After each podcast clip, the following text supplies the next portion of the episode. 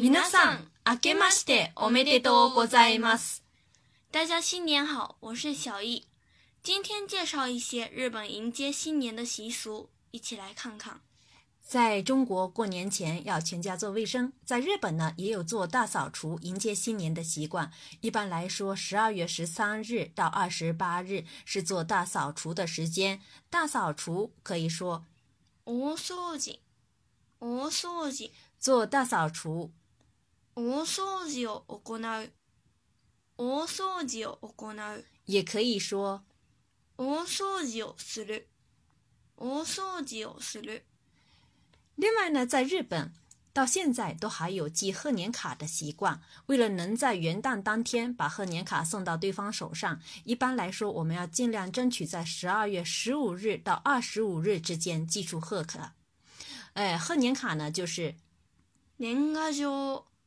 年贺上写贺年卡的话就是年贺上書，年贺上書。寄贺年卡的话呢是年賀上送，年賀上送。为了迎接年神，有的人呢会在家门口两边摆放上门松。装饰时间呢一般是从十二月二十八日到一月七日之间。那么门松就是卡多マツ，卡多マツ。装饰门松的话是，卡多马子奥塔德尔，卡多马子奥塔德尔。也有很多人会在门上方挂上稻草绳，迎接做好迎接年神的准备。稻草绳是，しめかざり，しめかざり。挂稻草绳可以说，しめかざりをする，しめかざりをする。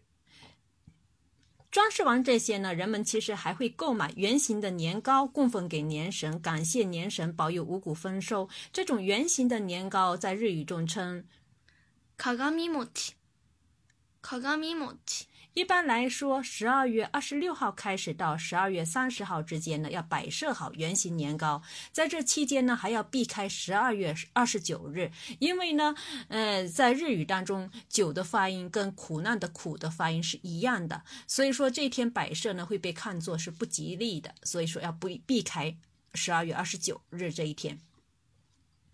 那么，呃，供奉给年神的年糕。到一月七日为止的话呢，呃，到一月七日这一天呢，就可以打开，呃，家人一起享用年神享用过的这个年圆形年糕啊，保佑家人平安健康。那么吃供神的这个圆形年糕，可以称为“鏡がびらきをする”，鏡がびらきをする。嗯，那么在中国呢，大年夜的话有团圆饭；在日本的话，很多日本家庭会吃年节菜。年节菜里呢，会放很多吉祥的、呃吉利的这个食材。比如说，吃黑豆的话，可以，呃，寓意可以勤劳的工作；吃莲藕的话，可以展望未来；吃虾的话，可以长寿；吃干青鱼子的话，可以让子孙繁荣这样的意思。那么这个年节菜呢，就是，おせち料理。おせち料理，做年节菜的话就是。おせち料理を作る。おせち料理を作る。吃年节菜的话是。おせち料理を食べる。おせち料理を食べる。在日本跨年时还会吃跨年的荞麦面，一般呢会在新年来临前吃跨年荞麦面。也有的人呢会边听除夕的钟声边吃这个跨年的荞麦面。是年越しそば。年越しそば。吃跨年的荞麦面的话，就是年越しそばを食べる。年越しそばを食べる。另外呢，在除夕夜的话呢，很多日本寺庙，呃，会敲一百零八下钟声迎接新年。这个习俗呢是来自中国的，呃，源自中国宋朝。那么在镰仓时代的话呢，传到日本来，很多寺庙呢在新年前敲一百零七下，然后呢新年到来时又敲最后一下。据说呢，敲一百零八下钟声可以去除人间的一百零八种烦恼。那么这个，呃，新年除夕之夜，除夕之夜的这个钟声呢，呃，可以说是，ジョの鐘ね，ジの鐘敲响除夕之钟的话，可以说，ジョの鐘をつく，ジョの鐘をつく。在中国过年呢，有分压岁钱的习惯。那么在日本也有这样的习惯。以前最早的时候呢，是分发年糕。呃，据说呢，这样子可以共同分享，就是说，呃，年神带来的福气。那么从上世纪五十，呃，从上世纪五十年代开始呢，人们开始用现金代替年糕。那么在日语当中的话，压岁钱可以说，お年玉吗？お年玉吗？分压岁钱的话就是，那么拿到压岁钱，拿压岁钱的话可以说，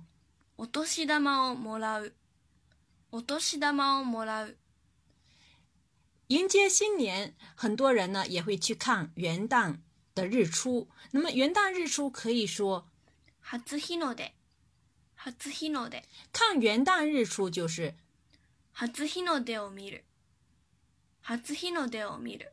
元旦一大早呢，很多人呢也会在神社参拜，祈求平安健康。今年受疫情影响，像东京明治神宫、浅草寺、神户生田神社这样的人气神社的参拜者都少了非常多。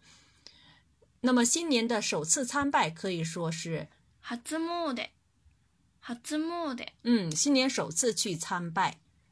初めてに行く、初めてに行く。嗯，很多人呢也会，呃，在新年的时候呢进行新春试笔。据说在一月二号这一天，新春试笔的话会让自己的书法水平大幅度提高。